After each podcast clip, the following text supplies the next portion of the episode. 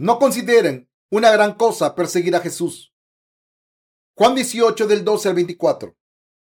Entonces la compañía de soldados, el tribuno y los alguaciles de los judíos prendieron a Jesús y le ataron y le llevaron primeramente a Anás, porque era suegro de Caifás, que era sumo sacerdote aquel año.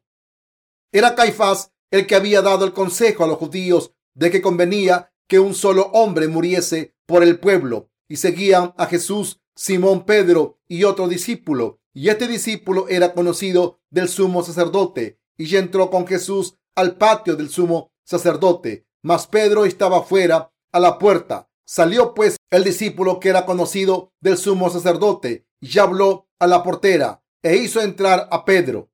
Entonces la criada portera dijo a Pedro, ¿no eres tú también de los discípulos de este hombre?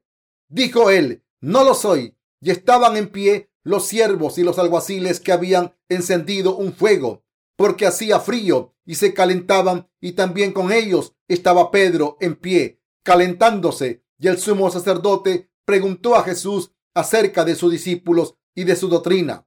Jesús le respondió, yo públicamente he hablado al mundo, siempre he enseñado en la sinagoga y en el templo, donde se reúnen todos los judíos, y nada he hablado en, oculto.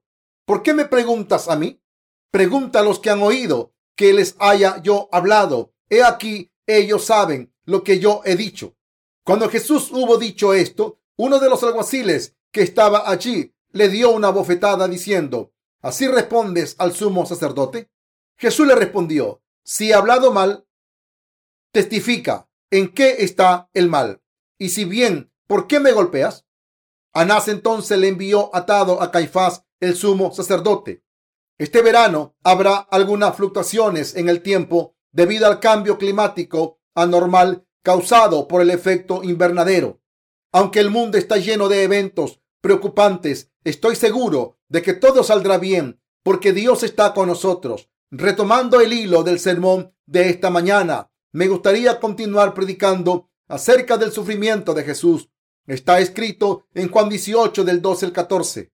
Entonces, la compañía de soldados, el tribuno y los alguaciles de los judíos prendieron a Jesús y le ataron y le llevaron primeramente a Anás porque era suegro de Caifás, que era sumo sacerdote aquel año. Era Caifás el que había dado el consejo a los judíos de que convenía que un solo hombre muriese por el pueblo. Este pasaje explica que un capitán romano, junto con sus tropas y los oficiales de los judíos, arrestaron a Jesús y lo llevaron a Anás, el suegro de Caifás, que era el sumo sacerdote ese año.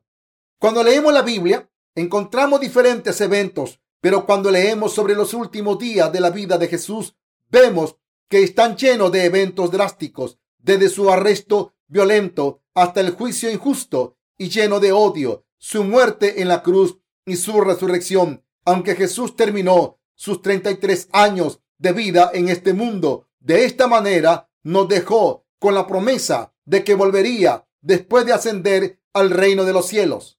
Algunas personas sin fe piensan que Jesús fue arrestado como una persona cualquiera porque estaba indefenso. Así que se sienten mal por Jesús y creen en él por pena. De alguna manera, los enemigos de Jesús que le entregaron a la muerte, le denunciaron y acusaron, persiguieron y ejecutaron. Pueden parecer personas de gran poder, actuaron como si fuesen los amos del mundo, como si tuviesen grandes privilegios, pero en realidad no pudieron ver el sufrimiento que les estaba esperando a los que persiguieron a Jesús.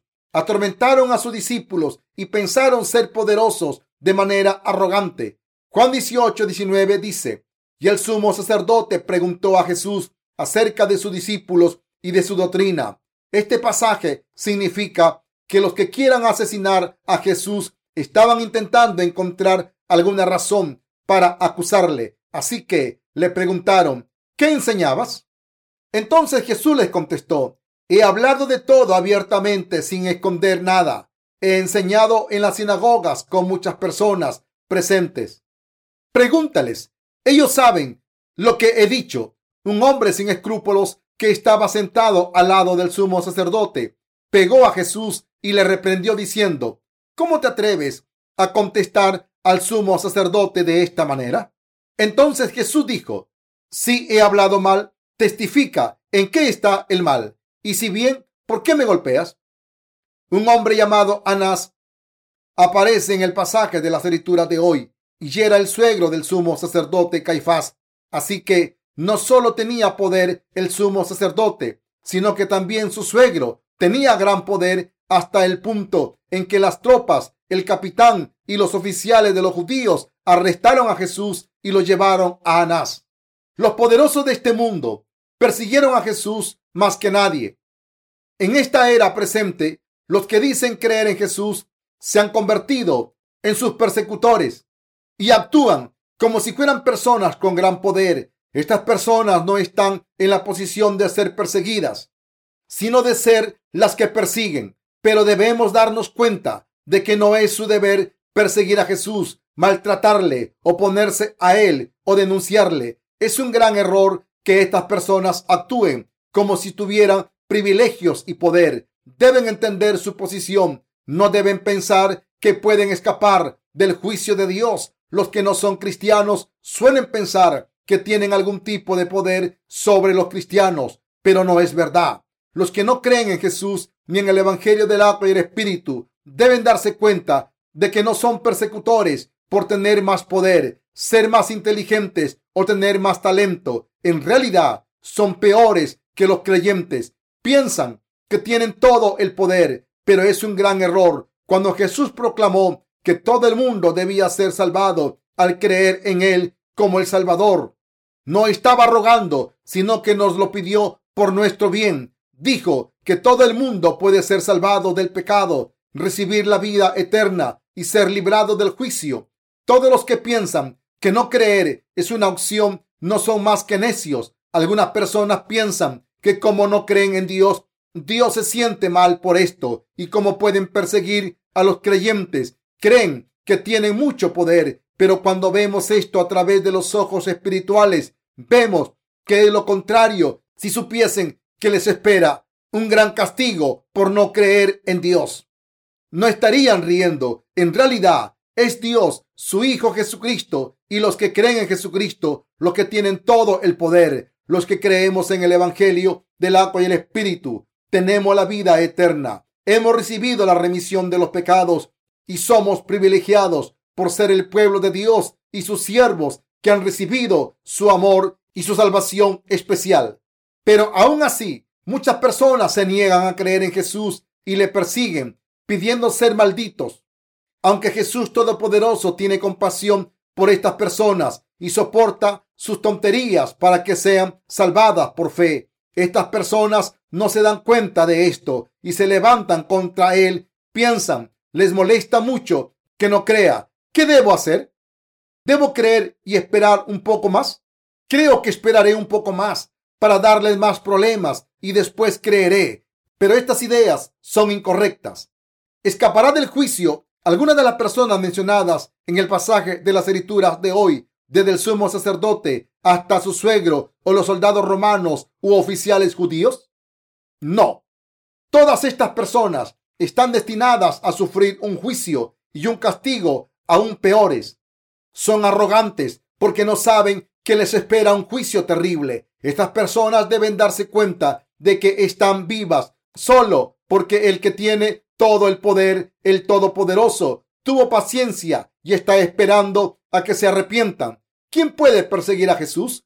¿Quién se atreve a perseguir a los que creen en Jesús? Nadie, porque el Dios Todopoderoso, que tiene todo el poder y autoridad, está tolerándolos con paciencia y esperando que esos pecadores se arrepientan. Cuando se tiene esta última oportunidad, hay que darse cuenta de la misericordia, poder y amor de Dios y someterse a él. No tengan ideas erróneas.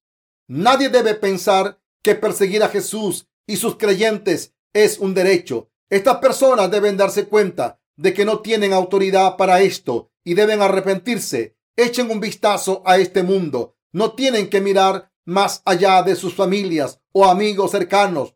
¿Acaso los que no creen no actúan como si tuvieran mucho poder? A veces tratan a los cristianos como si fuera un pecado grave creer en Jesús. aunque no hayan hecho daño a los cristianos, a menudo los tratan como si les hubieran hecho algo malo. ¿Qué mal ha hecho la gente de fe a los no cristianos?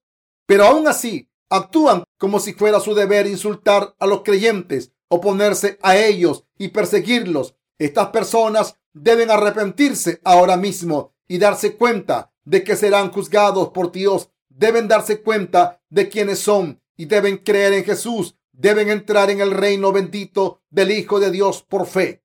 Muchas personas no han entendido a Jesús correctamente y piensan que fue crucificado por los pecadores y que siempre los amará, pase lo que pase. Pero la verdad es muy diferente. Aunque Jesús les ama, cuando se levantan contra el Señor hasta ese punto intolerable, su amor incondicional se agota. En la primera epístola a los tesalonicenses, Dios juzgará a los creyentes y a los no creyentes. Jesús dijo que juzgaría a los que no creen en Dios por su falta de fe. Juzgará a los no creyentes por no creer y por sus pecados, ya que no creen en el Evangelio del agua y el Espíritu. Aunque lo conocen, hay un proverbio coreano que dice, un cachorro no tiene miedo de un tigre. Como dice este proverbio, muchas personas son tan ignorantes que se levantan contra Dios y su ungido diciendo, rompamos sus ligaduras y echemos de nosotros sus cuerdas. Salmo 2, verso 3.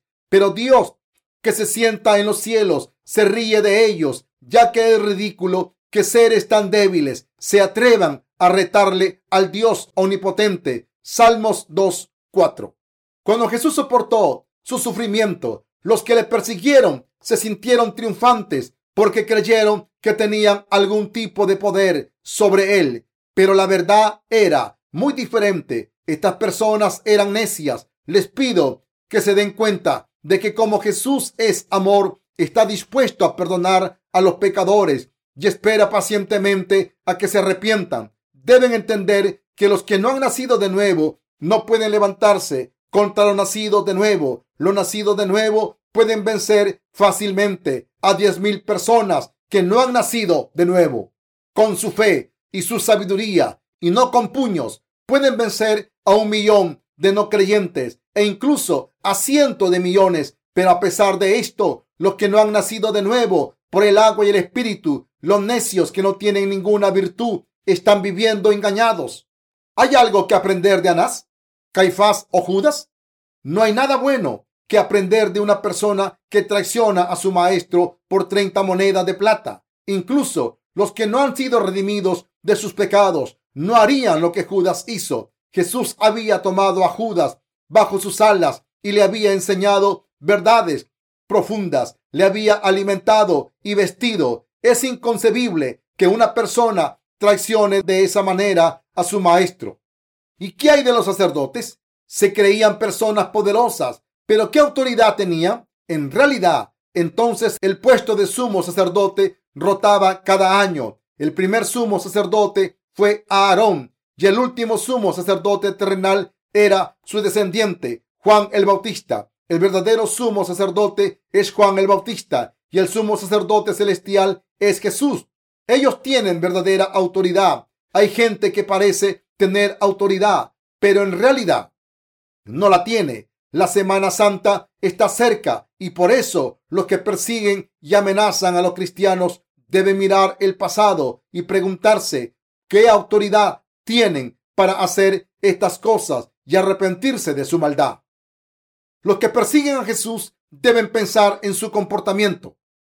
En mi propia casa, muchos de mis familiares piensan mal de mí, aunque nunca les he hecho nada para merecerlo. Me han tratado mal después de empezar a creer en el Señor.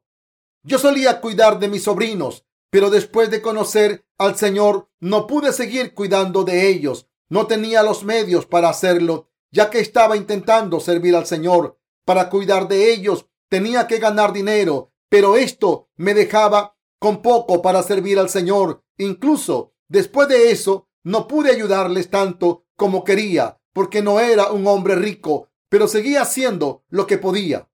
Cuando encontré al Señor, no pude seguir ayudando a mis sobrinos porque tenía que servir al Evangelio y por eso mi familia me culpó, me acusaron y me hicieron parecer una mala persona. pero cuando escuchaba lo que decían no tenía sentido. Muchas veces me preguntaba qué había hecho para merecer esas palabras tan duras. Todo lo que había hecho para ayudar a mis sobrinos lo consideraban mi deber. Y ahora que no podía ayudarles, pensaban que estaba haciendo algo malo. Así que yo me sentía muy mal y pensaba que todos mis esfuerzos habían sido en vano. Mis familiares pensaban que estaba ganando mucho dinero. En general, los pastores en Corea ganan mucho dinero. La mayoría gana miles de dólares al mes como mínimo y en algunas iglesias grandes no es raro que su salario pase de los 10 mil dólares. Si no ayudase a mis sobrinos, aunque estuviese viviendo con todo lujo, habría sido malvado. Pero la realidad es que no tenía dinero para ayudarles. Todo el dinero que tenía lo gastaba para servir al Evangelio. Mis familiares me trataron muy mal porque no estaba ayudando a mis sobrinos, aunque era un pastor. Pero no me afectó la manera en que me trataron. Por mucho que me criticasen, les decía que todo el dinero que ganase lo iba a gastar en servir a Dios. Probablemente ustedes tengan familiares como los míos que les tratan como si estuviesen haciendo algo malo, que se levantan contra ustedes y les persiguen porque creen en Jesús, pero no les hemos hecho nada malo. Por el contrario, estas personas son las que hacen algo malo por no creer en Jesús, pero por desgracia nos tratan como si hubiésemos hecho algo malo. No solo son los familiares los que nos tratan mal, sino también los amigos que nos ignoran y se burlan de nosotros por creer en Jesús. Algunos de mis amigos intentan hacerme beber alcohol. Cuando les dije que creía en el Señor, les dije una vez que si querían podían obligarme a beber. Les dije, si bebo una sola gota de licor, dejaré de tener fe en Jesús y yo seguiré durante el resto de mis vidas para atormentaros. Así que, si eso es lo que queréis, podéis obligarme a beber. ¿Qué tiene de malo creer en Jesús? Muchas personas piensan equivocadamente que los cristianos deben ser perseguidos y oprimidos. Creen que los cristianos deben ser maltratados como gusanos. Piensan que les queremos obligar a creer y que si nos persiguen, seguiremos rogándoles. Pero esto no es verdad. ¿Quién debe rogar a quién? Jesús es el Salvador y nosotros somos pecadores. Todos estábamos destinados a ser juzgados y ser destruidos. Así que, ¿quién es mejor? Los pecadores no pueden creer que tienen autoridad sino que deben rogar por su salvación. Pero a pesar de esto, algunos de ellos todavía juzgan a los cristianos y los persiguen. Esto está mal. Ellos son los que deben arrepentirse. El mundo debe arrodillarse ante nosotros. El mundo debe arrodillarse ante los que tienen fe verdadera en Dios. Los pecadores deben rogarnos para que les enseñemos la verdad. Deben pedirnos que no les abandonemos. Si les abandonamos, serán destruidos pero no les hemos abandonado. Lo trágico es que no saben que el Señor les ha salvado. Por eso debemos predicar esta buena noticia por todo el mundo. Como estamos en deuda con Jesús por su amor, debemos hacerlo, aunque seamos perseguidos. Debemos darnos cuenta de que la gente que nos persigue porque tengan derecho a hacerlo, sino porque no se dan cuenta de lo que están haciendo. Debemos hacer la obra de predicar el Evangelio. Aún más, debemos seguir gritando a todo el mundo que debe creer en Jesús. Algunas personas nos miran mal porque tenemos fe en Dios. No debemos ser humildes ante esas personas. No está mal creer en Jesús. Por el contrario, lo que está mal es perseguir a los verdaderos seguidores de Jesús pensando que se tiene poder para hacerlo. Por desgracia, muchos cristianos tienen esta idea y actúan así. Cuando estas personas tienen miedo al juicio, proclaman creer en Jesús, cantando himnos y poniéndose cruces en el cuello, pero proclamar el nombre de Jesús y creer en Él por conveniencia no es conocer a Jesús ni creer en Él como el Salvador. Saber que Jesús nos ha salvado a través del Evangelio del agua y del Espíritu es creer en Jesús, pero muchas personas que no creen, incluso los que se creen cristianos, no quieren saber nada de esto y por eso buscan faltas en todo lo que hacemos.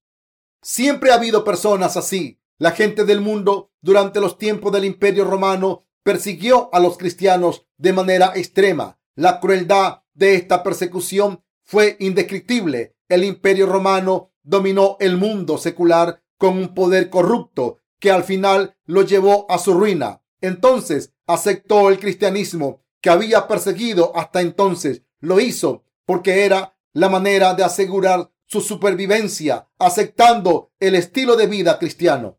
Constantino el Grande fue el emperador que adoptó esta política. Cuando el imperio romano se fragmentó en el imperio romano occidental y el oriental, los romanos declararon el cristianismo como religión estatal y buscó una manera de reformar, pero al final fue destruido. Pero a pesar de esto, la Iglesia Católica Romana sobrevivió y se procuró un pequeño estado llamado Ciudad del Vaticano, que ahora está gobernado por el Papa. Aunque el Imperio Romano ha desaparecido, el catolicismo sigue estando arraigado en este mundo. Los persecutores de los cristianos hablan como si tuviesen gran poder, pero en realidad no hay nadie con más autoridad que Jesús. Jesús es nuestro Maestro y el de todo el universo, y al mismo tiempo es el juez. Es impensable que un ser humano, que es una mera criatura, se crea más que el Creador y el Salvador y persiga a los que creen en Jesucristo. ¿Creen que porque Jesús fue crucificado siempre soporta el sufrimiento? ¿Creen que se levantó de entre los muertos después de ser crucificado y por eso les está rogando que crean en Él? ¿Creen que Jesús necesita su amor porque no tiene suficiente? No. Si eso es lo que piensan de Dios, están completamente equivocados. Jesús, que es Dios, es el ser misericordioso que ha cumplido nuestra salvación y nos está diciendo que creamos por nuestro propio bien al tiempo en que nos señala el camino de la salvación. Él es la verdad, Él solo es la verdad. Pero a pesar de esto, la gente de este mundo piensa que tiene el poder y piensa que tiene derecho a perseguir a Jesús y a sus creyentes como si se les debiese algo. Esto es un error. Es completamente lo contrario a la realidad. Hace algún tiempo, algunas personas querían utilizar nuestra iglesia para celebrar una reunión de la comunidad. No podían encontrar un edificio suficientemente grande para la reunión y por eso querían utilizar nuestro edificio. Pero yo les dije que utilizasen el centro comunitario o que buscasen una iglesia más grande. Hoy en día, los edificios de las iglesias se utilizan para otras cosas que no son el culto y se denominan iglesias abiertas. Las iglesias se han abierto tanto que incluso algunas dejan que se celebren conciertos seculares, pero no puedo dejar que esto ocurra. ¿Y cómo se puede venir a un lugar de culto o fumar y bailar? Muchas personas piensan que los cristianos están obligados a hacer algo por ellas, pero no les debemos nada. Solo les debemos predicar el Evangelio del agua y el Espíritu. No hay ningún motivo por el que humillarse ante la gente del mundo, ni hacerle ningún favor. Nuestra única esperanza para estas personas es que sean salvadas por Dios. No tenemos ninguna otra obligación. Jesús no soporta el sufrimiento para siempre. Los que no conocen a Jesús o se niegan a conocerle o creer en el Evangelio del agua y el Espíritu no son más que bestias. La Biblia dice que, aunque los seres humanos son valiosos, los que no se dan cuenta de su valor son como las bestias que perecen. Salmo 49, 20. A medida que se acerca la Semana Santa, me gustaría decirles que Jesús no sufre para siempre. Aunque Jesús murió en la cruz, se levantó de entre los muertos y dio testimonio durante cuarenta días, aunque dijo que moriría por nosotros y se sacrificaría por su rebaño mientras estaba en la tierra. No entregó su vida porque fuera débil, no rogó a nadie que creyese en él para poder propagar sus influencias. El Señor es justo y es el Rey de Reyes y el Ser Supremo. Cuando Jesús fue bautizado, le dijo a Juan el Bautista, permíteme hacer ahora, pues conviene así que cumplamos toda justicia. Mateo 3:15. La palabra así en griego es utus, que significa de esta manera, de la manera más adecuada o de ninguna otra manera. Y toda justicia en griego es pasan dikaisune, que significa en el estado más justo, sin defecto alguno. Esta palabra en el texto bíblico original nos muestra que Jesús tomó todos nuestros pecados sobre sí mismo de manera irreversible, de la manera más adecuada a través del bautismo que recibió de Juan el Bautista. En resumen, Jesús nos ha salvado de manera justa por culpa de nuestros pecados. Tuvimos que morir, pero para salvar a gente como nosotros.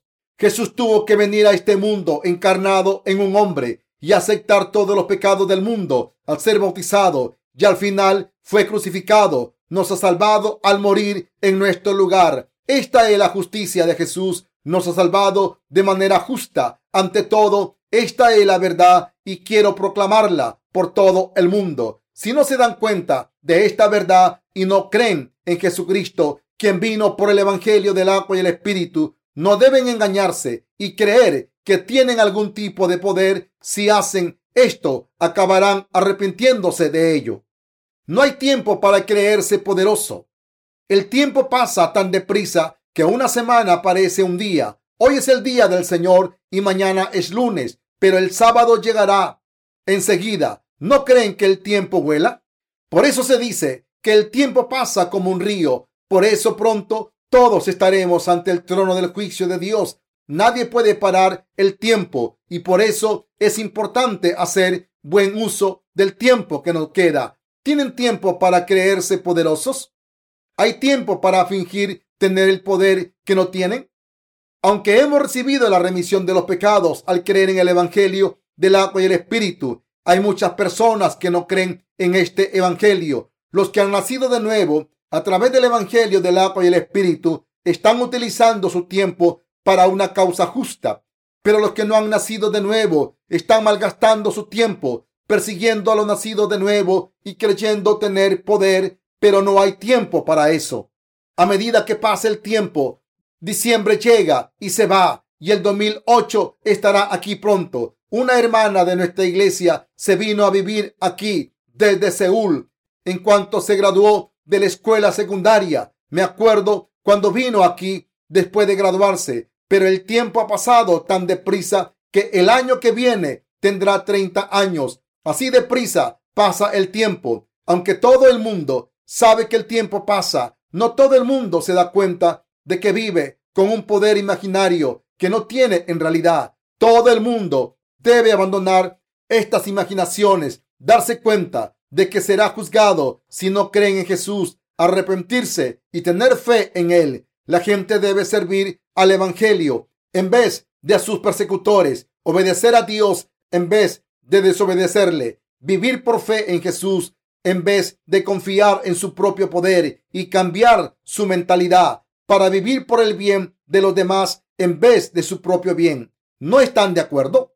Mis queridos hermanos, aunque crean en Jesús, no pueden conseguir nada si viven por su cuenta, pero si viven por los demás, podrán hacer muchas cosas, los que han nacido de nuevo a través del Evangelio, del agua y el Espíritu. Viven para servir al Señor y su Evangelio en vez de servir a los demás. Por eso tienen mucho trabajo que hacer. Si nuestros colaboradores en Corea estuviesen solos, no conseguirían nada. Debemos encontrar oportunidades para que puedan trabajar. Esto es servir al Señor. Algunas personas piensan que como soy un pastor, solo quiero que me sirvan. Pero cuando nuestros trabajadores están juntos, les digo siempre, ¿son ustedes los que me sirven o les sirvo yo a ustedes? ¿Me estoy aprovechando de ustedes o estamos todos viviendo juntos? Les hago estas preguntas directamente. Ustedes son siervos del Evangelio, pero yo también lo soy. En otras palabras, los justos sirven al Evangelio en Dios. Ninguno de nosotros vive del sudor de los demás. Si intentan que les sirvan, todos los justos viven para servir al Evangelio. Yo les encargo diferentes tareas para que trabajen y así sirvan al Señor. Así es como sirvo al Señor y ustedes también les sirven desde su posición asignada, con su tiempo y sus cuerpos. Lo que todos debemos entender claramente es que los pecadores no tienen poder. Los que no han nacido de nuevo no tienen poder alguno, pero aún así fingen ser poderosos. Pero aún así hay personas que persiguieron a Jesús en sus días. ¿Creen que no habrá juicio para esas personas? ¿Creen que los que no creen en el Evangelio del agua y el Espíritu podrán escapar del juicio de Dios? No, El Señor dijo que pagarían diez veces más. Dijo que los arrojaría en el fuego eterno del infierno. Por tanto, todos los que actúan como si fueran poderosos, aunque no hayan nacido de nuevo, deben arrepentirse cuanto antes. Los que se rodean de dinero para adquirir poder sufrirán bajo el peso de ese dinero. No creer no es un privilegio, creer es el verdadero privilegio y poder. La idea más falsa que tiene la gente del mundo es pensar que es su privilegio y derecho no creer en Jesús como su Salvador. Esta idea es completamente errónea. Dios dijo claramente que arrojará al infierno a los que no creen en Él. Dejó claro que los que no creen en Él serán destruidos. El juicio de Dios nos dice que estas personas sufrirán. La gente del mundo debe darse cuenta de esto. Los que creen que tienen algún tipo de poder deben enfrentarse a su situación real y arrepentirse ante los que tienen la autoridad de Dios. A medida que se acerca la Semana Santa, me gustaría resaltar lo siguiente una vez más. Hay muchas personas que están perdidas en este mundo y por eso debemos tener compasión y predicarles el Evangelio. No tienen nada en realidad, pero no se dan cuenta de eso y viven con arrogancia. Debemos decirles a la gente, decirles la verdad. Si sus familiares o amigos les persiguen, se burlan de ustedes o intentan dominarles como si tuvieran poder para hacerlo, quiero que les expliquen cuáles son sus verdaderas circunstancias y cuál será su futuro. Enséñenles que quien no crea en el Evangelio del agua y el Espíritu estará maldito y recibirá el castigo eterno del fuego del infierno. Enséñales también que si creen en el poder de Dios y del Evangelio del agua y el Espíritu, recibirán muchas bendiciones. Ayúdenles a darse cuenta de que están fingiendo y a reconocer que perseguir a Jesús y a sus seguidores no es su derecho. Nuestro deber como nacido de nuevo es predicar el Evangelio del agua y el Espíritu a estas personas y así permitir que sean salvadas y disfruten del verdadero poder.